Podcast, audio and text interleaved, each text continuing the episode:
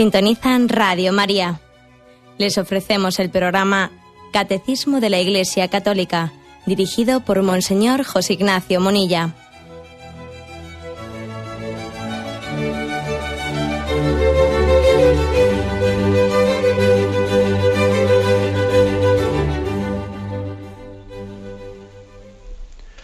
Un cordial saludo a todos los oyentes de Radio María.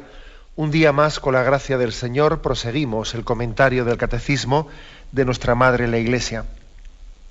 Habíamos dedicado un programa al apartado sobre el respeto de la persona y la investigación científica. Nos habíamos quedado en el punto 2294. Todo ello en la explicación dentro del quinto mandamiento en la que nos encontramos. Bueno, pues este punto, 2294, dice lo siguiente. Es ilusorio reivindicar la neutralidad moral de la investigación científica y de sus aplicaciones. Por otra parte, los criterios de orientación no pueden ser deducidos ni de la simple eficacia técnica ni de la utilidad que pueda resultar de ella para unos con detrimento de otros, y menos aún de las ideologías dominantes. La ciencia y la técnica requieren por su significación intrínseca el respeto incondicionado de los criterios fundamentales de la moralidad. Deben estar al servicio de la persona humana, de sus derechos inalienables, de su bien verdadero e integral, conforme al designio y la voluntad de Dios. Bueno, este punto 2294 lo primero que hace es, como es lógico, dar por supuesto, empalmando con los puntos anteriores, pues la afirmación que, ha hecho la doctrina católica de que la ciencia y la técnica tienen que estar ordenadas al hombre, al servicio del hombre, ¿no? a, su, a su progreso. Y que tienen, por lo tanto, que tener en la persona humana y en los valores morales de la persona humana, tienen que tener pues, el sentido de su finalidad y la conciencia de sus límites, ¿eh? decía ahí el catecismo. La ciencia no es por la ciencia, la ciencia es para el hombre, para el bien del hombre. Y para el bien del hombre se entiende para el bien, para el bien pleno del hombre, incluido el bien moral, ¿eh? el bien moral del hombre.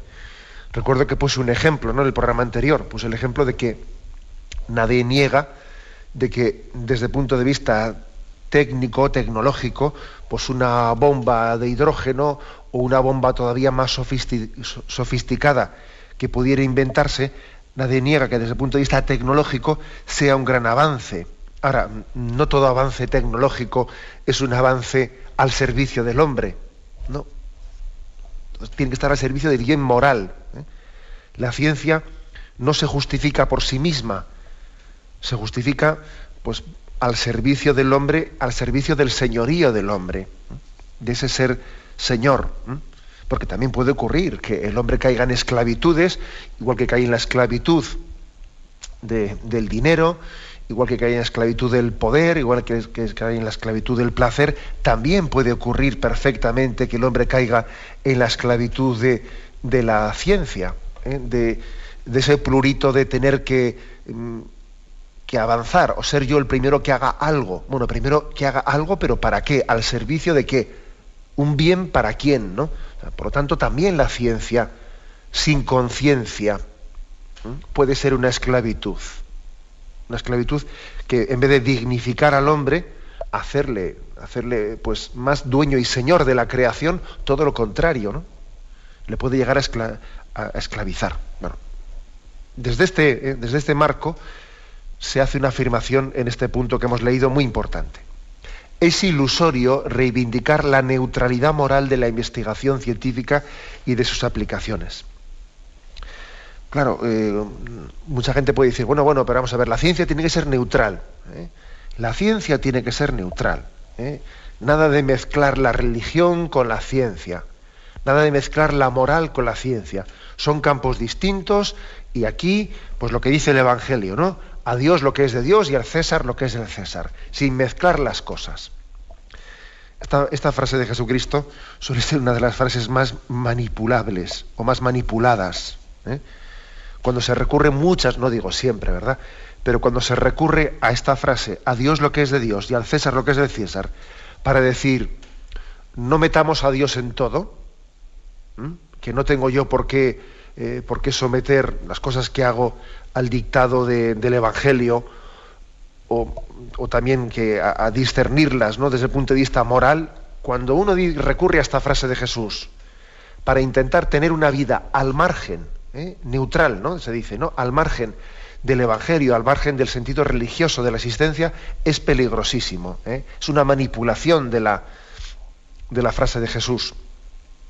Porque es reivindicar un terreno como si Dios no, como si los valores, los valores morales que se sustentan en Dios, pues no tuviesen eh, lugar en algunos ámbitos de la vida. O sea, reivindicar la, neutralidad para decir que a Dios no se le puede hacer presente en todo, o que los valores morales que dignifican al hombre no tienen lugar en todo, eso es un error tremendo. Eso sería una espiritualidad desencarnada. ¿Qué quiero decir con ese término? Espiritualidad desencarnada. Bueno, pues una espiritualidad que, como si mi relación con Dios tuviese lugar en el contexto de, la iglesia, de mis prácticas religiosas, pero sin pretender que eso después eh, que, tenga consecuencias pues para el estudio, para mi trabajo, mi trabajo concreto, para mi relación de matrimonio, para mi visión política de la existencia, sin pretender que eso después lo, influya todo, ¿no? o esté presente el resto de las cosas. A eso, a esa pretensión de separar las cosas, ¿no? y hacer departamentos estancos, estancos e incomunicables entre ellos, entre ellos, pues a eso le llamamos espiritualidad desencarnada. Porque en vez de ser una espiritualidad, una religiosidad que lo empapa todo, que lo impregna todo, que lo ilumina todo, parece que le decimos, no, no, la religiosidad para la iglesia, la religiosidad para mis prácticas piadosas.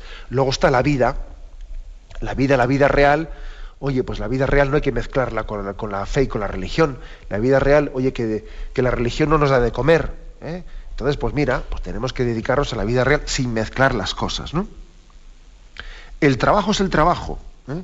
Los negocios son los, son, son los negocios. Cuando alguien te dice esta frase, ¿no? Los negocios son los negocios, detrás de esa frase uno ya ve lo que hay. Lo que hay es una espiritualidad desencarnada, es decir, un, no pretender que, mi, que mis criterios evangélicos no, permitir que me toquen la cartera, que me toquen el bolsillo. Es que los negocios son los negocios, ya, ya. Tú lo que quieres es tener dos vidas, tu vida espiritual y luego tu vida material, tu vida diaria, al margen una de la otra, ¿no? Por eso dice aquí, mm, no existe la neutralidad. Aquí dice, no existe la neutralidad en la ciencia, ¿no? Ni en nada, añadiría yo. O sea, no existe la neutralidad. Cuando se dice, no mezclemos ¿eh? pues la moral o la religión con el sexo. Hombre, pues vamos a ver, no mezclemos, pero tendrá que, tendrá que ser iluminada la sexualidad también desde, desde la concepción nuestra de la existencia, ¿no? O, no, o con, qué finalidad creó Dios la sexualidad. Por eso cuando un cristiano, eh, ahora que lo diga un ateo, lo entendemos, pero que lo diga un cristiano es inconcebible, ¿no? Que un cristiano diga, no mezclemos eh, pues, la moralidad con el sexo, como si, como si toda la sexualidad fuese una especie, que es así lo que está ocurriendo hoy en día, ¿no? En muchos colegios, en muchos colegios, eh, ese tipo de, clases o, seminarios que se les dan a, los alumnos de orientación, ¿eh? orientación o, supuesta ¿no? E, educación sexual, eh, va por aquí la cosa, ¿no? Es decir, el sexo como una especie de, de, técnica de búsqueda de placer, intentando realizarlo pues, de una manera segura, es decir, sin correr riesgos eh, ni, de embarazos ni de, ni de enfermedades. Que aquí, fíjate, ha llegado un momento en el que el embarazo se entiende una enfermedad más. ¿no? Sexo seguro es aquel que se practica sin correr riesgos de, adquirir enfermedades ni, ni, embarazos. Parece que el embarazo es una de las enfermedades más ¿no? que hay que evitar. Mm, no, eh, esa es una visión totalmente, totalmente ideologizada de la sexualidad en la que, en la que sobre texto de neutralidad no se ha permitido ver cómo nuestra espiritualidad ilumina el sentido de la sexualidad. Entendida la, sexualidad como, como, un, vehículo de expresión de amor y de vocación del hombre ¿no? para la transmisión de la vida. ¿eh? Luego, nada de neutralidad. ¿eh? Digamos que el sentido de la existencia, la moralidad, ilumina, ilumina nuestra vida. He puesto el ejemplo de, pues de la sexualidad, pero puede ser cualquiera, ¿no? Quien diga, no mezclemos la moralidad o la religión con la política. Claro que, hay que, claro que las cosas tienen su propia autonomía, pero eso de que la política tenga que hacerse al margen de nuestros principios morales o, religiosos, eso es impresentable. Claro, y luego ocurre lo que ocurre y tenemos lo que tenemos, claro. Tenemos lo que tenemos, ¿no? Pues católicos presentes pues en, en, la vida pública y en partidos políticos con evidentes contradicciones que no sé cómo son capaces de sostener esas contradicciones, ¿no? Y cómo pueden dormir con ellas. O sea, no cabe esa neutralidad. O, por ejemplo, cuando se dice, ¿no? No mezclemos la moral o no mezclemos la religión con la ciencia, ¿eh? que es lo que aquí estamos un poco planteando. Pues otra gran, es otro gran engaño. ¿eh? Otro gran engaño. Es decir, en resumen, no existe un territorio neutro donde no esté teniendo lugar también la realización del reino de Dios. El reino de Dios tiene que realizarse pues, en los estudios, en la familia, eh, en la vivencia de la sexualidad, de la política, de la ciencia también, de la ciencia, no podemos sustraer al reino de Dios ninguna, ningún aspecto de nuestra vida. Por lo tanto, permitidme que, que, haga esta llamada de atención. Ojo con la utilización que yo a veces observo que se suele tener en las conversaciones, utilización indebida, manipuladora de la frase de Jesús, a Dios lo que es de Dios y al César lo que es del César. Que esa frase con mucha frecuencia se utiliza para hacer, o sea, para justificar una espiritualidad desencarnada en la que nuestros principios cristianos no iluminan la vida, o sea, son como un, eh, capítulo aparte.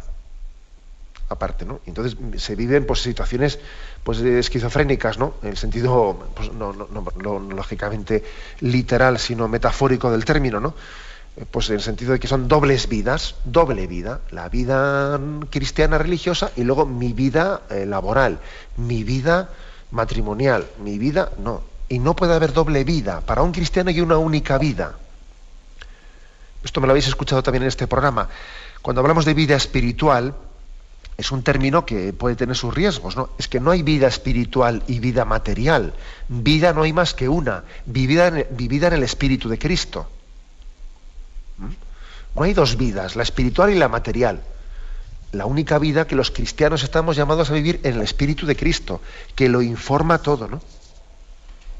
Como veis, pues algo, algo muy importante. Y damos un paso más, porque dice este, dice este punto 2294, ¿no? En la segunda frase. Por otra parte, los criterios de orientación no pueden ser reducidos, perdón, no pueden ser deducidos ni de la simple eficacia técnica, ni de la utilidad que puede resultar de ella para unos con detrimento de otros, y menos aún de las ideologías dominantes. ¿Qué quiere decir con esto? Que, por otra parte, eh, la neutralidad, además de no ser correcta, además de no ser correcto reivindicar que hay que ser neutrales y no meter a Dios o a la, moral pues, en todos los aspectos de la vida, aparte de no ser correcta, es imposible es lo que viene a decir aquí. ¿eh? Es imposible. Es decir, que si no hay unos principios morales rectos que iluminen eh, la, la, investigación científica, de hecho, se están imponiendo por defecto otros principios que son, desde luego, no son moralmente rectos. O sea, siempre existen unos principios morales o inmorales que están rigiendo la vivencia de la, de, todos los aspectos de la vida, pero ahora en concreto hablamos de la ciencia. Si no hay criterios morales rectos, por ejemplo, ¿qué es lo que se impone? El utilitarismo, el utilitarismo, es decir, las cosas hacerlas sencillamente con ese criterio. Lo que me es útil es bueno, aunque tenga que aplastar a alguien. ¿Eh? Principio de utilidad egoísta, en el que yo las cosas las pienso yo, mí, me, conmigo, para mí, y caiga quien caiga. ¿Eh? eso también es un principio. O, por ejemplo, otro principio muy, muy en boga, el hedonismo, o sea, todo aquello que me dé placer, ¿no? O otro principio que también está rigiendo eh, determinadas formas de, entender los avances tecnológicos y científicos, ¿no? Pues eh, el relativismo, ¿eh? el relativismo en, base a invocar la tolerancia, pues se hace la dictadura, la dictadura del relativismo, ¿no? Uno puede estar poniendo los avances tecnológicos, pues sencillamente al servicio del más absoluto relativismo. Y así ocurren cosas que son totalmente contradictorias. Pues por ejemplo el hecho de que en algunos lugares la, misma ciencia se esté poniendo al servicio pues de destruir vidas, o de fabricarlas artificialmente, ¿no? Y existen, existen complejos hospitalarios.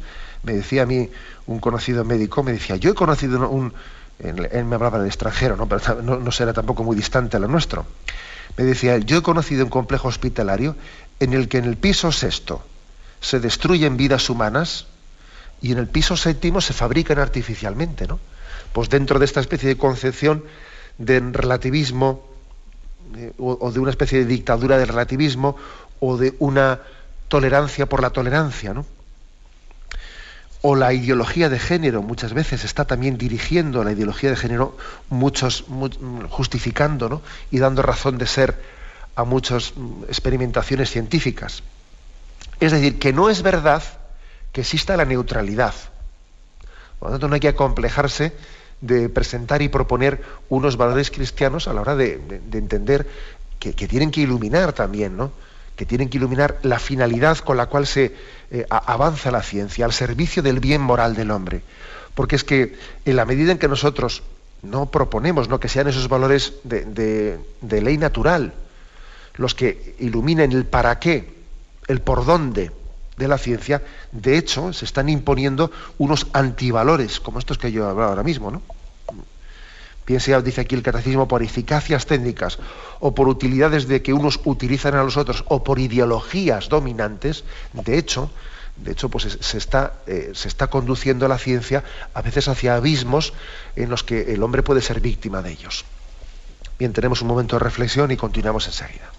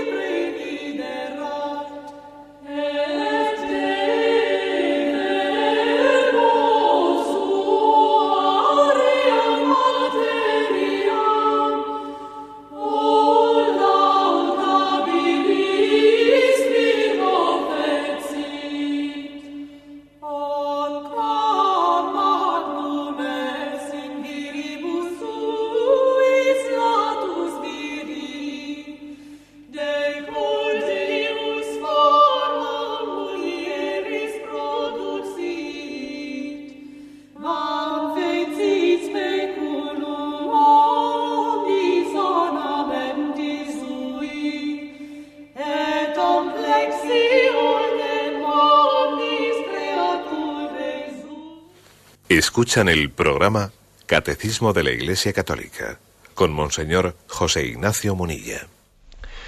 Y concluimos este punto 2294 en el que habíamos quedado, pues diciendo como conclusión, ¿no? Dice, la ciencia y la técnica requieren por su significación intrínseca el respeto incondicionado de los criterios fundamentales de la moralidad.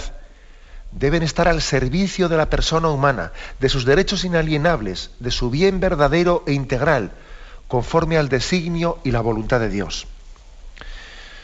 Bueno, pues como siempre, yo suelo decir que las cosas con un ejemplo práctico se entienden mucho mejor, porque estas, estas frases, pues dichas así, sería difícil no estar de acuerdo con ellas, ¿no? Pero es bueno que pongamos algún ejemplo concreto. Y de hecho aquí el catecismo nos remite, nos remite a un tema que ya tendremos ocasión de afrontarlo, ¿no? El punto 2375 al que nos refiere pone un caso concreto. Dice, las investigaciones que intentan reducir la esterilidad humana deben alentarse a condición de que se pongan al servicio de la persona humana, de sus derechos inalienables, de su bien verdadero integral. Es decir, que también puede ocurrir que haya investigaciones o avances científicos en el tema eh, que pretenden aliviar o dar respuesta a la esterilidad humana que no sean respetuosos con el bien moral del hombre. Claro, no es lo mismo pues que la ciencia diga eh, vamos a sanar la esterilidad. Que diga eso. O sea, sanar la esterilidad. Que diga, bueno, como no soy capaz de sanar la esterilidad, o, como no quiero, no quiero dedicar los presupuestos que debiera de dedicar a la investigación de las causas de la esterilidad, pues mira, en vez de eso, me cojo un atajo eh, y voy a fabricar artificialmente la vida. ¿eh? Y entonces, bueno, pues es algo que es contrario a la dignidad del hombre. En primer lugar, porque no está puesto al servicio, al servicio del hombre, ¿no? Porque el hombre no tiene derecho ¿eh? a, tener, a tener descendencia a cualquier precio. Yo tengo derecho a tener hijos. Y como tengo un problema de esterilidad, bueno, pues yo, como tengo derecho, pues yo a cualquier precio, pues aunque tengan que fabricar la vida y aunque para fabricarla, pues haya que, pues que, que violar muchos principios morales como ocurre la fecundación in vitro, ¿eh? que hay que violar muchos principios morales para poder obtener, que encima, muchas veces, la mayoría de las veces no se obtiene, ¿eh? para poder obtener el fin perseguido. ¿no? Bueno, pues no, es correcto. Es decir, porque en, este caso práctico que estamos poniendo, la ciencia y la técnica, ahí se, ponen al servicio de un deseo del hombre, pero no de un bien del hombre, no de un derecho inalienable del hombre. El hombre no tiene un derecho a tener hijos a cualquier precio. Que no. Que no tiene ese derecho. Una cosa es poner la ciencia al servicio de un derecho del hombre, pero no al servicio de un deseo, porque no todos los deseos son derechos. ¿Eh? ya sé que lo que digo es fuerte decirlo en este contexto en el que parece que hemos endiosado la voluntad y el deseo y, hemos hecho de ellos pues casi un, eh, pues un referente último, pero no es así. ¿eh? La ciencia y la técnica tienen que estar al servicio del bien integral del hombre. Y por lo tanto, no puede, no puede salirse de ese cauce o coger atajos falsos, ¿no? Atajos falsos que queriendo, bueno, que además también la, la ciencia tiene, eh, la tecnología tiene también el riesgo de buscar un enriquecimiento fácil, vamos a ser claros, un enriquecimiento fácil cuando se ponen al servicio de deseos, yo tengo un deseo, pues mira, yo tengo un remedio tecnológico para que tu deseo pueda ser satisfecho. Negocio seguro. Ya está la cosa hecha, claro. Entonces esa tecnología, aunque, aunque viole principios morales, se pone al servicio de un deseo y ya está, ¿no? ya tenemos el negocio montado. Vamos a dar un paso más. Pasamos al punto 2295. Las investigaciones o experimentos en el ser humano no pueden legitimar actos que en sí mismos son contrarios a la dignidad de las personas y a la ley moral. El eventual consentimiento de los sujetos no justifica tales actos. La experimentación en el ser humano no es moralmente legítima si hace correr riesgos desproporcionados o evitables a la vida o a la integridad física o psíquica del sujeto la experimentación en seres humanos no es conforme a la dignidad de la persona si por añadidura se hace sin el consentimiento consciente del sujeto o de quienes tienen derecho sobre él. bueno, aquí habla, sobre la experimentación con seres humanos. Es un hecho que también las, ciencias eh, necesitan una fase, momentos que tienen que ser experimentales, ¿no? Pues una medicación tiene que tener, tener también fases experimentales. Y bueno, y también existe la tentación de querer correr, ¿eh? de querer correr.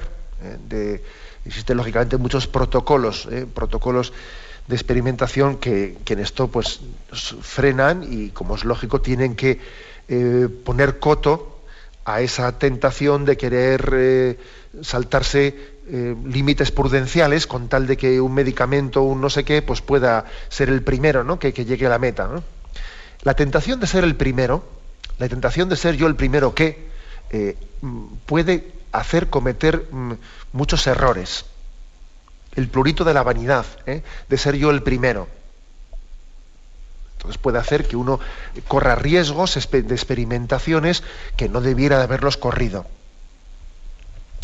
Ojo, también puede haber una segunda, un segundo motivo, no tan egoísta como este que he dicho. ¿eh? También puede ocurrir que alguien pues corra riesgos indebidos o haga experimentaciones que no son prudenciales, que, no son justas, que no respetan la dignidad humana, que está experimentando, no, ya, no ya únicamente por el motivo vanidoso de ser el primero, sino con el motivo de decir, yo es que quiero, eh, pues quiero poder hacer una medicina o lo que sea, un avance científico que sirva para el bien de la humanidad. No lo hago por egoísmo, lo hago por el bien de los demás. Bueno, pues, pues fijaros, también, también esto puede ser una tentación. Pero ¿cómo puede ser una tentación si eso es hacer el bien, no? Sí, pero es que hoy en día Hoy en día yo creo que cuando se quiere justificar incluso cualquier cosa inmoral, se recurre siempre a la etiqueta de lo terapéutico. Si algo es con fines terapéuticos, ya parece que está justificado todo. Si es con fines terapéuticos, entonces, claro, claro. Curioso esto. ¿eh? La frase con fines, la, palabra no con fines terapéuticos parece que lo justifica todo. Cuando incluso hay hasta casos en los que es peor todavía. ¿eh? ¿Cómo peor? Pues pongo un caso, ¿no? Por ejemplo, el tema de la clonación. Es curioso que la clonación, que en un primer momento tuvo, pues un, gracias a Dios, ¿no? un rechazo, la clonación de seres humanos, un rechazo pues, mayoritario de la comunidad científica, etcétera. Sin embargo, hubo ya, comenzó el tema, comenzó a justificarse, eh, se distinguió, ¿no? Clonación por, con fines terapéuticos o con fines reproductivos.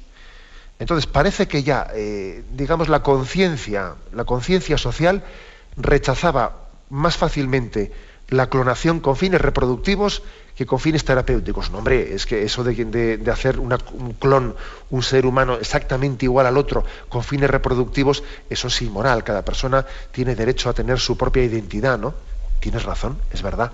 Pero parece que si es clonación con fines terapéuticos, claro, es que si hacemos un clon de este, luego podemos sacrificarlo o, hacerle, eh, hacerle, un trasplante que puede servir para el otro que tiene un problema de rechazo de órganos y así desde, desde, un ser clonado no va a tener problema. Es decir, justificamos más fácilmente muchas experimentaciones que son inmorales, ¿no? que no son respetuosas con el ser humano, si argumentamos el aspecto terapéutico.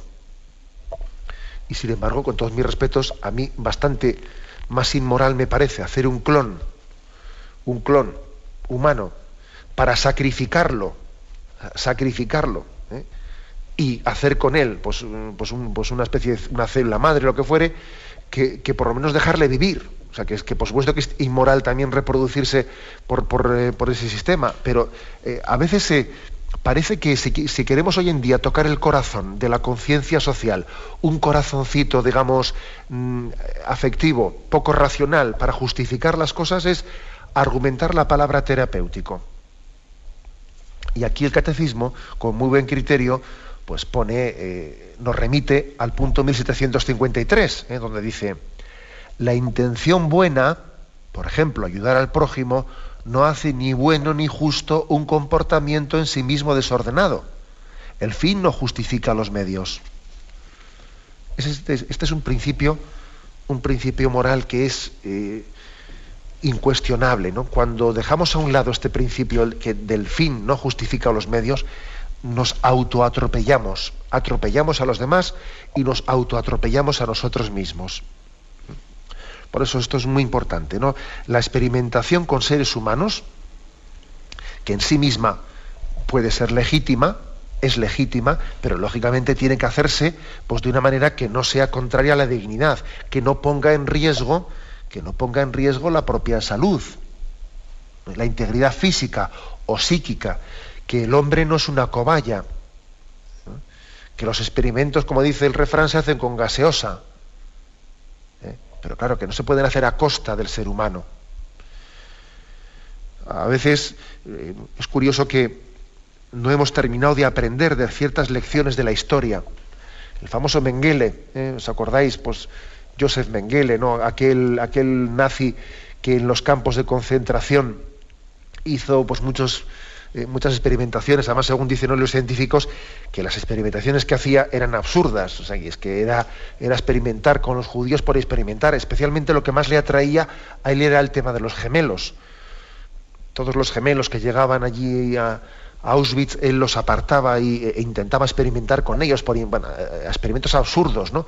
pero experimentos que terminaban acabando con la vida de aquellas personas. Llegó a, hasta experimentar la resistencia de los cuerpos al frío, la resistencia a los ácidos, la resistencia a los gases. En el fondo, pues era una manera de, utilizarlos pues, pues de, una, manera cruel e inhumana. Esto lo vemos como algo bueno. Bueno, esto hoy en día, hoy en día, pues todos hemos eh, denostado de, de, esas páginas de la historia, ¿no? Pero es que hoy en día con guante blanco ocurren cosas que están, no están tan lejos están tan lejos. Por ejemplo, estamos hablando de que en este momento existen decenas de miles de embriones de seres humanos congelados que como no se sabe qué hacer con ellos, porque están allí crioconservados a no sé cuántos grados bajo cero, entonces se utiliza este argumento. Fijaros, hombre, ya que están así, ya que están así, y no tenemos pues una, una finalidad para esos embriones, por lo menos eh, démosles una utilidad terapéutica. Y ya está la palabrita mágica. Aquí uno dice la palabra terapéutica y ya tiene bandera de corso. Ya tiene bandera de corso para lo que sea. Claro, no vamos a desaprovechar esos embriones que están congelados. Y entonces, por lo menos vamos a experimentar con ellos. Y de hecho está ocurriendo eso hoy en día. Claro que digo yo, podríamos también aplicar el mismo principio y decir, ya que estos están en el corredor de la muerte ahí en Estados Unidos, porque eh, están esperando a ver cuándo se aplica la sentencia de muerte, por lo menos podríamos también aprovechar ¿no? que, van a, que van a ser fusilados o van a ser metidos a la cámara de gas o a la silla eléctrica y ya por lo menos sacamos un poco provecho de su situación y también experimentamos con ellos, ¿no? Por la misma regla de tres. Eh, es, impresionante, ¿no?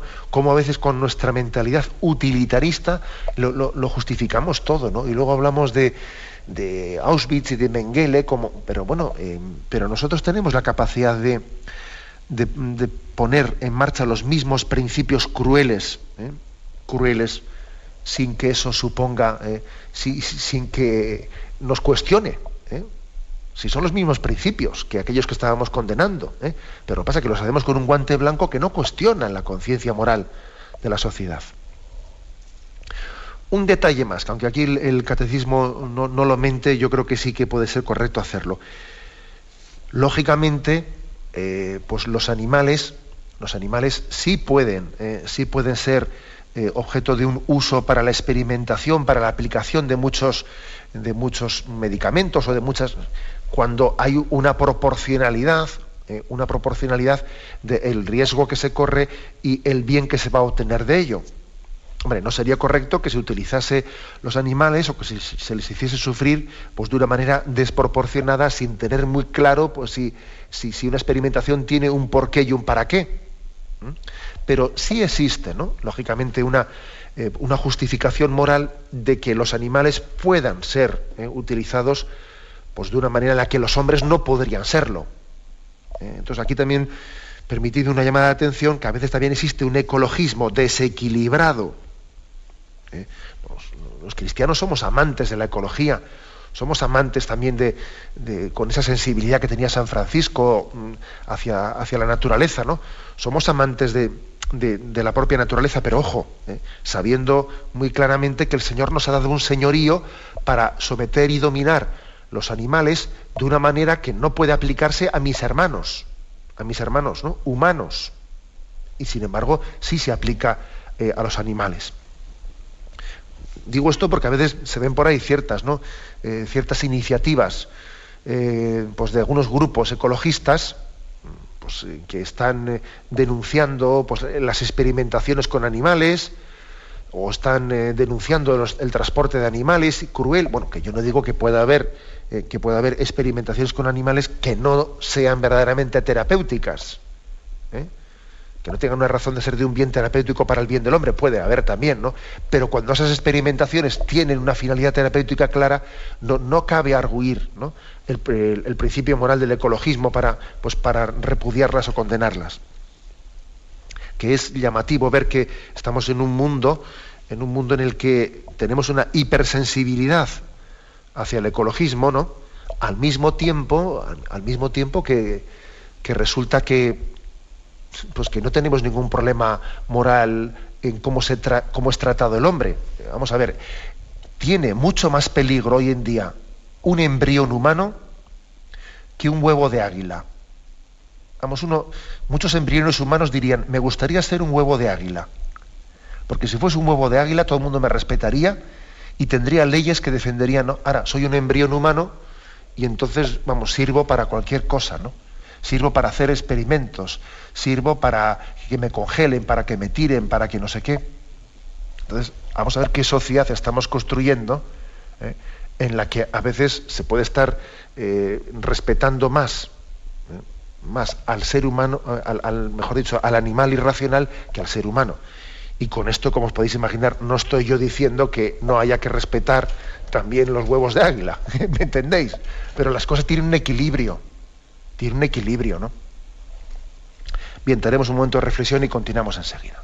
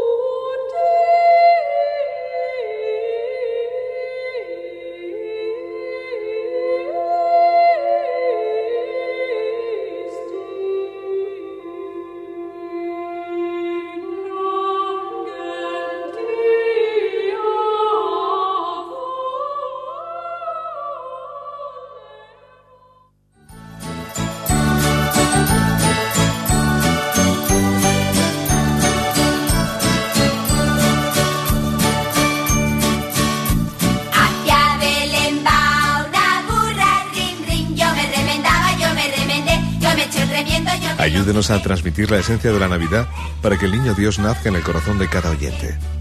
Ingrese su aportación en cualquier sucursal del Banco Popular o sus filiales en la cuenta de la Asociación Radio María. También puede realizar una transferencia desde cualquier banco o enviar un giro postal o talón bancario a nombre de Asociación Radio María a la calle Princesa 68, segundo E, 28008 de Madrid. Además puede llamar en horario de oficinas al 914 550 480. Colabore con la campaña de Navidad de Radio María, La Fuerza de la Esperanza.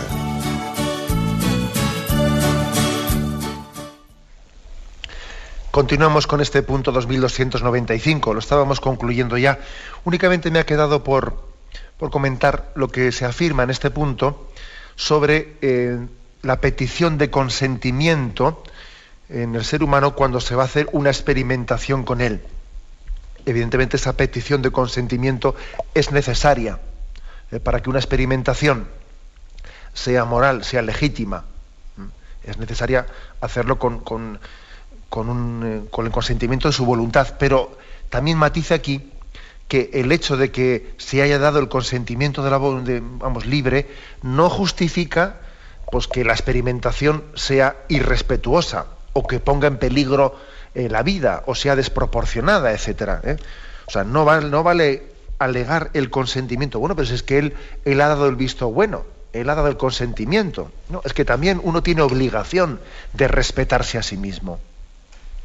Es que estamos en un mundo en un mundo lo suficientemente, yo diría, desequilibrado para encontrarte con personas que, bueno, pues que estén dispuestas a, ganarse la vida ofreciéndose de cobaya humana. Es que hoy en día hay de todo. Y te encuentras con personas que te dicen, pues mira, pues yo total, pues corro riesgos, que experimenten conmigo. ¿eh? Y los hay, y los hay. ¿eh? Y esto, esto forma parte también. Y entonces eso es moralmente aceptable, ¿no? Si él ha dicho que sí, no, no es moralmente aceptable. Uno tiene, eh, también puede estar a veces sirviéndose o aprovechando las desgracias de las personas, de la pobreza de una persona que entonces se ofrece como cobaya de experimentación por su pobreza o por su desequilibrio psicológico, que también hay un autodesprecio de la propia vida y como me da igual, pues mira, que experimenten conmigo y que me den dinero a cambio o lo que fuere, ¿no? es decir, no, no vale justificar la experimentación, si es inmoral, si es desproporcionada, si pone en riesgo la vida, justificarla porque alguien ha dado su consentimiento. Y concluyo el apartado sobre la investigación científica, lo concluyo con el punto 2296, ¿eh? que dice, el trasplante de órganos no es moralmente aceptable si el donante o sus representantes no han dado su consentimiento consciente. El trasplante de órganos es conforme a la ley moral y puede ser meritorio si los peligros y riesgos físicos o psíquicos sobrevenidos al donante son proporcionados al bien que se busca en el destinatario. Es moralmente inadmisible provocar directamente para el ser humano bien la mutilación que le deja inválido o bien su muerte, aunque sea para retardar el fallecimiento de otras personas. El tema de la donación de órganos. ¿eh? Se trata aquí de una manera breve y sencilla en este punto del catecismo. Bueno, pues también habla eh, de la importancia del consentimiento del donante, o por lo menos de sus representantes legales. Tiene que haber ese consentimiento porque también el, el, cuerpo, el cuerpo humano forma parte de nuestra intimidad y no podemos ser desposeídos de ellos por ninguna eh, legislación dicho de otra manera, que las administraciones, los gobiernos no son dueños de nuestros cuerpos. ¿eh? Entonces no, sería moral que, se diese una legislación en la que se obliga a todo el mundo a ser donante, no sé qué. No, mire usted, eso no, no se convierte usted en dueño, en dueño de las personas. ¿eh? Incluso aunque lo haga con buena finalidad. No, no sería moral. ¿eh? El Estado, el Estado, las administraciones pueden incentivar, pueden ayudar, pero no pueden, no deben de anular la, propia libertad de la toma de decisiones. Ahora, mm, salvado esto, ¿no? Salvado la petición del consentimiento en la adoración de órganos, pues no únicamente es lícito, sino aquí viene a decir que es, puede ser meritorio y puede ser un signo de caridad, un signo de caridad en el que alguien se haga donante de órganos o donante de sangre. Es un signo de caridad. Eh, el pensar también en el bien de los demás.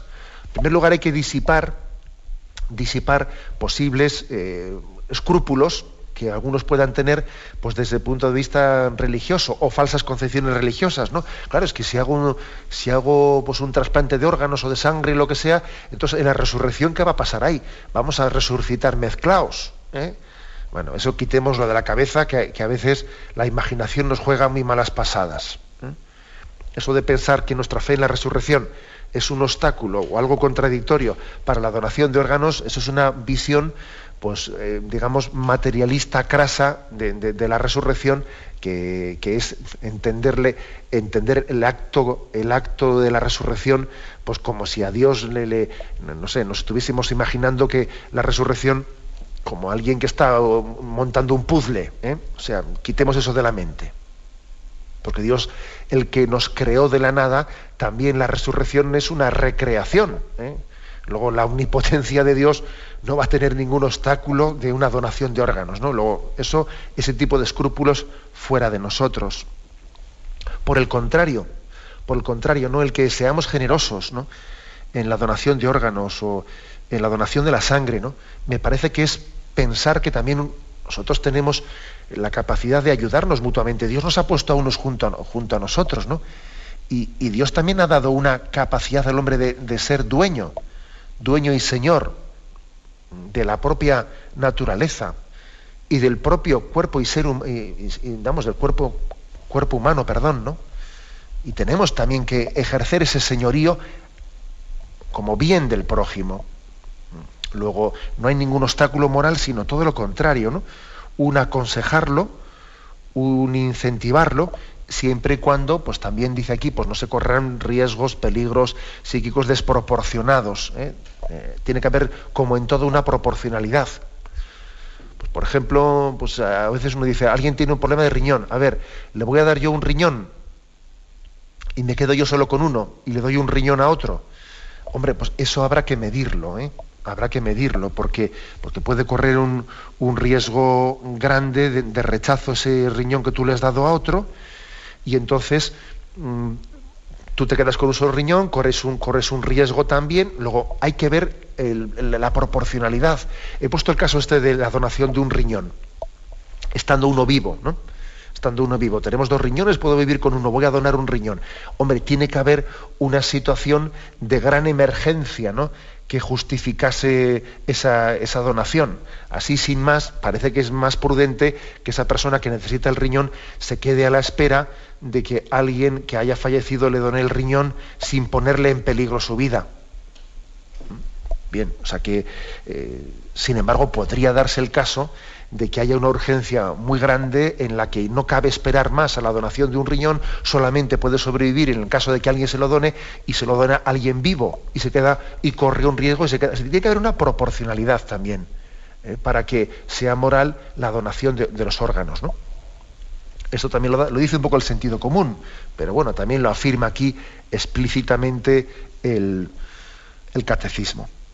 Creo que también eh, la donación de sangre, pues también le buscamos hasta un sentido hasta un sentido yo diría espiritual, ¿no? Los, cristianos cuando realizamos el, la donación de la sangre, le buscamos un sentido espiritual porque nos damos cuenta de que Cristo, el que entregó su vida, el que entregó su sangre redentora por nosotros, es una especie de modelo. Nuestra sangre no es redentora, por supuesto, como la de Jesucristo, ¿no? Nuestra sangre no da la vida eterna como da la de Jesucristo, no. Pero nuestra sangre sí puede dar a un nivel mucho más, eh, pues, mucho más humilde, pues puede dar una vida física que también es, es necesaria para podernos abrir al don de Dios, al don de la redención. Luego yo animo mucho a todos los oyentes ¿no? a que también nos concienciemos pues, de esta necesidad de, de hacernos donantes de órganos y donantes de sangre de una manera específica. Tenéis este tema en el punto 2296. Lo dejo aquí y ahora damos paso a la intervención de los oyentes. Podéis llamar para formular vuestras preguntas al teléfono 917 107 700. 917 107 700.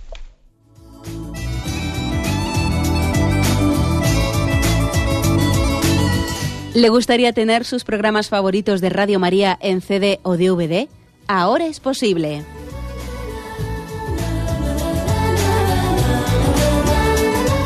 Le sugerimos que primero se informe en qué formato de audio lo puede escuchar en su equipo, DVD o CD, teniendo en cuenta que no todos los lectores de CD pueden reproducir el formato digital MP3 en el que enviamos nuestros programas. Y luego, si quiere en su casa esos programas que tanto le gustan, solo tiene que escribir una carta a Radio María, Paseo Lanceros 2, primera planta 28024, Madrid indicando si lo quiere en CD o DVD y cuántos programas. También le rogamos que escriba su nombre, dirección y no se olvide de facilitarnos un teléfono de contacto para cualquier duda que nos surja.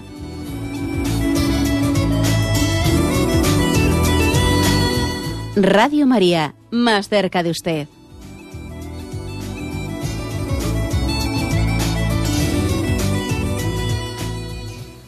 Escuchan el programa Catecismo de la Iglesia Católica con Monseñor José Ignacio Munilla. Sí, buenos días. ¿Con quién hablamos? Con Carmen de Alcalá. Adelante, Carmen. Le escuchamos. Monseñor. Pues mire, era una, una pequeña aportación que para mí me sirvió hasta para mi carrera de pedagogía. Era don Francisco Herrero, que no sé si usted lo habrá oído nombrar, fue abad del, de Alcalá de Henares durante veintitantos años, fue mi director treinta y algo. Entonces, hablando de, de cómo el cristiano debe ser, tener una unidad y desde esa unidad ir a todos los campos, él hablaba de que no éramos planos paralelos en nuestras vidas, no son planos paralelos. Uno es el paralelo, digamos si dijéramos el plano del cristiano, otra el plano del oficinista o del mecánico, otro el plano del político, otro el plano del padre, otro el plano del hijo, sino que es una convergencia. No es plano, somos planos paralelos, sino un plano convergente, o sea, planos convergentes en Cristo y desde ahí brotan todos los demás planos, porque si no somos verdaderamente cristianos, pues la moralidad, el ser padre, etcétera, etcétera, no tiene esa convergencia en Cristo. Y desde ahí tiene que brotar todo para la vida. Pues muchas gracias por su aportación, que como buena pedagoga que, que usted es, que, que, digamos, que se especializó en esa transmisión de los conceptos, nos ha iluminado. A mí también, según usted hablaba, yo me acordaba del texto paulino, que de una manera muy sencilla decía, ¿no? Ya comáis, eh, ya bebáis, ya trabajéis, ya hacedlo todo para gloria de Dios. Es decir, no pueden existir, digamos, terrenos que estén eh, de alguna manera ajenos a esa finalidad de dar gloria a Dios. En todo damos gloria a Dios, también en la ciencia, también en los estudios, también en la familia, también en el noviazgo. ¿eh? Pues por, por, lo tanto, como usted bien dice, no, no terrenos paralelos, sino convergentes hacia la gloria de Dios. Adelante, damos paso a un siguiente oyente. Buenos días. Buenos días. Buenos días. Sí, le escuchamos, adelante. Mire, yo me llamo Virtudes, soy cooperadora también. Adelante, Mire, es que nosotros leemos todos los días el Evangelio en casa, pero nos hemos dado cuenta que este año los Evangelios ponen los tres días seguidos el mismo, el otro día antes de Navidad el mismo, hoy lo mismo, y ma- hoy han cortado un cacho y lo ponen mañana. No hay Evangelios como había antes para todo, para todos los días. Le respondo, mire, es, es algo muy circunstancial. ¿eh? El hecho de que en Navidades, pues, eh, como, como puede de alguna manera los domingos de Navidad eh, pueden cambiar y pueden coincidir en días distintos, eh, porque resulta que ahora, pues, que el, segundo domingo la Sagrada Familia es el domingo siguiente a Navidad y el domingo, eh, bueno, eso puede, puede llegar a ocurrir que circunstancialmente el evangelio que usted escuche un domingo de Navidad sea el mismo que toca también el 29 de diciembre o el 30 de diciembre, no, puede ocurrir, pero es algo muy circunstancial de las Navidades, ¿no? Usted como puede observar, yo creo que la reforma litúrgica pues hizo, eh, hizo un gran esfuerzo para que eh, la Sagrada Escritura no sea reiterativa, ¿no? sino que de alguna manera uno en la liturgia diaria vaya teniendo un conocimiento pues muy amplio de todas de todos los textos evangélicos y también del Antiguo Testamento y también de las cartas sin que haya mm, pues muchas reiteraciones ¿eh? con lo cual yo le diría que el tema de Navidad eh, hace más posible que toque a una repetición, por esto que le digo, porque de hecho los, los domingos de Navidad eh, pueden ser, o sea, son elegidos pues eh, al mismo tiempo que también luego los, los evangelios de Navidad tienen su propia dinámica según el día 29, 30, 31. Pero bueno, no le dé usted más importancia a eso. Adelante, vamos a un siguiente oyente. Buenos, Buenos días. Buenos días, sí, le escuchamos. Mire, me llamo Josefina de Alicante y lo oigo todas las mañanas, monseñor, y me aprendo mucho con usted.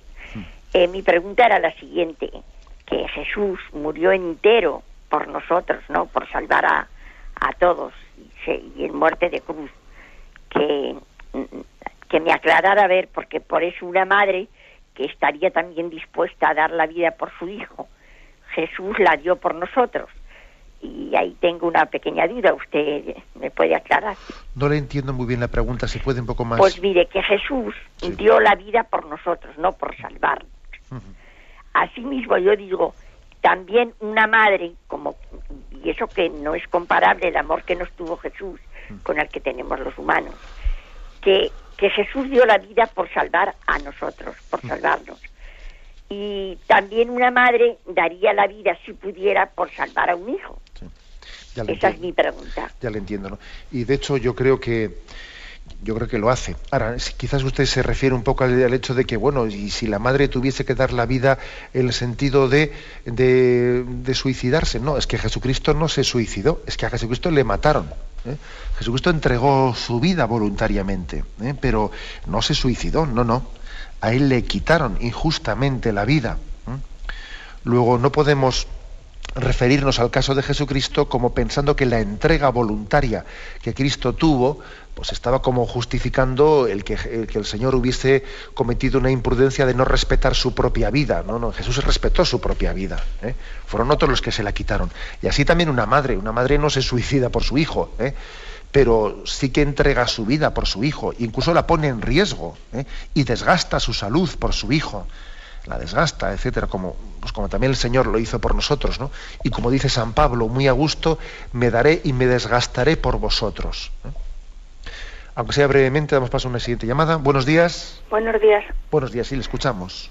Mm, mire, yo quería preguntarle, mm, padre, si es moralmente aceptable, porque yo sé que hay personas que donan enteramente su cuerpo después de morir para la ciencia, para que estudien con él. Y yo sé que ese cuerpo los tienen ahí en una piscina, abriéndolo, cerrándolo y sacándole órganos y metiéndolos. ¿Me entiende? Sí. ¿Eh? Si eso es moralmente aceptable, ¿eh? el, el, no dar sepultura cristiana a esos cuerpos, ¿no? Y donarlos así con mentalidad, por supuesto, solidaria, ¿no? Y eso. Pero si eso es. Bien, gracias por su pregunta. Porque, claro, esos perfiles son muy delicados. De acuerdo, pues mire, sí, yo diría que en ese caso, que yo he conocido también algunos casos, ¿eh? sí que es moral el donar el cuerpo a la ciencia para, una experimentación, porque en ese caso no es que, no es que se esté negando eh, la debida sepultura, sino que se está retrasando. ¿eh? Lo que no sería correcto es que esa donación pues, fuese in eterno. Pero bueno, que el hecho de que un cuerpo durante X años vaya a, ser utilizado, porque a veces se suele meter en algunas bañeras de formol, ese tipo de cuerpos, y están durante muchos años pues, siendo pues, objeto de, experimentación. Bien, lo que se hace es en esos años posponer la sepultura, pero incluso le puedo decir que yo tengo, que he conocido el caso de un sacerdote que está en proceso de canonización, que había donado su cuerpo pues, para ser experimentado por la eh, vamos por la ciencia y que en el momento en que se abrió su caso de su proceso de canonización, pues entonces eh, también la Iglesia pidió que su cuerpo volviese de, eh, pues de, ese de ese lugar en el que estaba siendo experimentado, fuese sepultado y así comenzase su proceso de, de canonización. Por lo tanto, no se trata de, de que en ese caso se, se niegue eh, dar la sepultura, sino que se está posponiendo para que la ciencia durante X años o, X meses o X semanas tenga un proceso de experimentación.